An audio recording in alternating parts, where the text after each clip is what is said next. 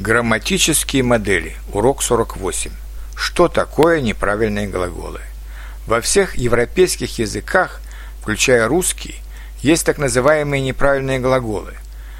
Например, в английском to be, to have, to go, в немецком sein, haben, werden, во французском avoir, aller, pouvoir, в испанском estar, andar, poder, в итальянском avere, essere, andare и так далее.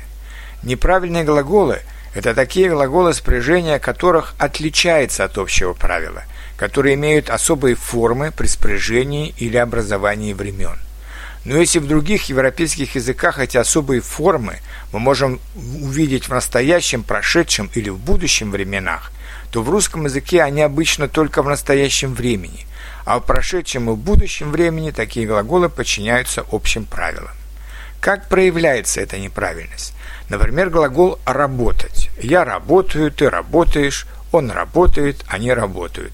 Это правильный глагол, он спрягается по общей схеме.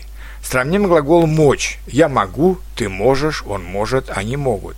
Или глагол «хотеть». Я хочу, ты хочешь, он хочет, они хотят.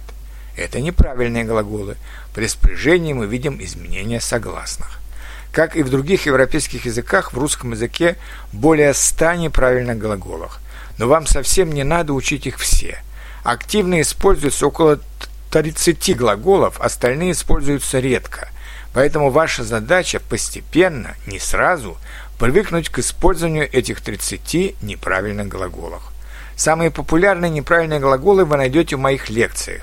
Вот небольшой список из них. Хотеть, мочь, писать, ехать, брать, есть, пить, жить, лечь, сесть, перечь, танцевать, планировать, вставать, продавать, плакать, любить.